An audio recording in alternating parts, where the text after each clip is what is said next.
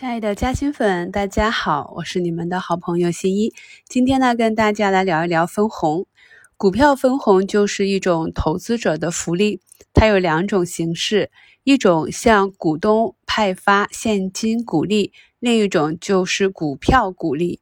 股票分红的方法要符合公司法或者公司章程中的规定，而且分红过程必须是依照法规章程办理的。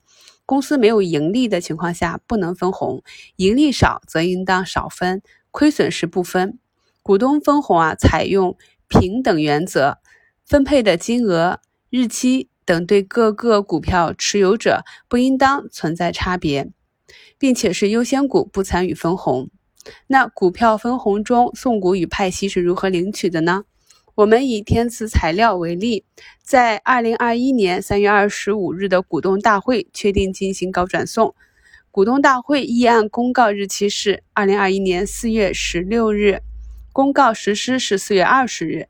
也就是说呢，我们在四月二十号看到了公告，股权登记日为四月二十六日。所谓股权登记，就是享有参与分红配送的权益。那就是截止到四月二十六日收盘，持有天赐材料的投资者享有转送分红的权益。除息日为四月二十七日，派息日也是四月二十七日。也就是说呢，四月二十七日每十股送七股红利两元。那么这个力度的话，我们就叫做高转送，因为转送的力度比较大。那上面这种送股与派息的实施，对于投资者来说是自动划拨到账。一般来讲，我们把股权登记日叫 R 日啊，就是英文字母里的那个 R。除权除息基准日是 R 加一日，投资者的红股在 R 加一日就会自动到账，并且可以进行交易，而股息会在 R 加二日自动到账，投资者可以及时的查询确定。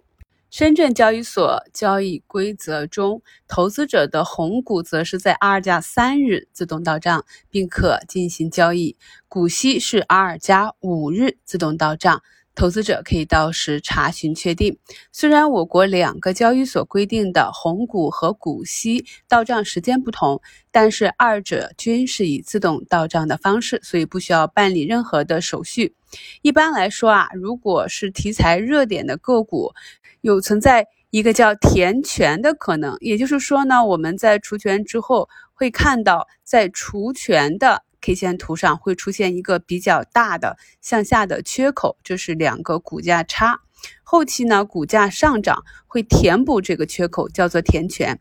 其实个股的拆分转送并不会影响股东的权益，它只是把你原来的个股拆分了。理论上来讲没有什么影响。比如说一百块钱的一只个股十送十的话呢？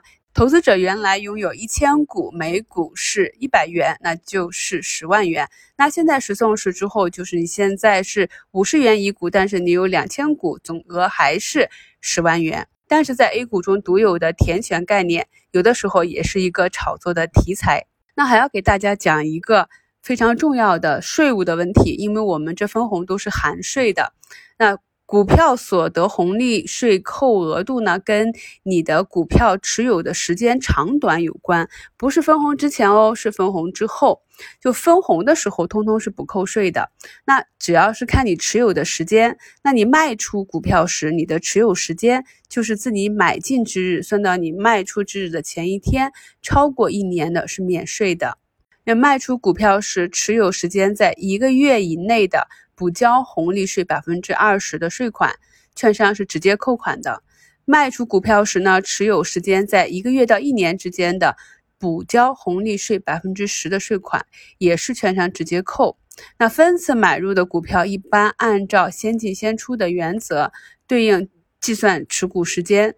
当日呢，有买进买出，就是所谓的做 T 码。收盘后啊，系统计算当日的净额。净额为买入，则记录为今日新买入；净额为卖出，则按照先进先出的原则算成卖出了最早买入的对应数量的持股，并且考虑是否扣税的问题。所以对于这一点啊，我也是深有感受。就是有时候我自己的中线股有了分红，然后在后期我根据股价波动的过程中不断的加减仓的时候，它时不时的就会给我发送扣税的信息。我想这也是鼓励大家持股不动吧。今天节目比较长，希望解答了大家关于分红的问题。如果还有什么疑问，欢迎大家在评论区留言。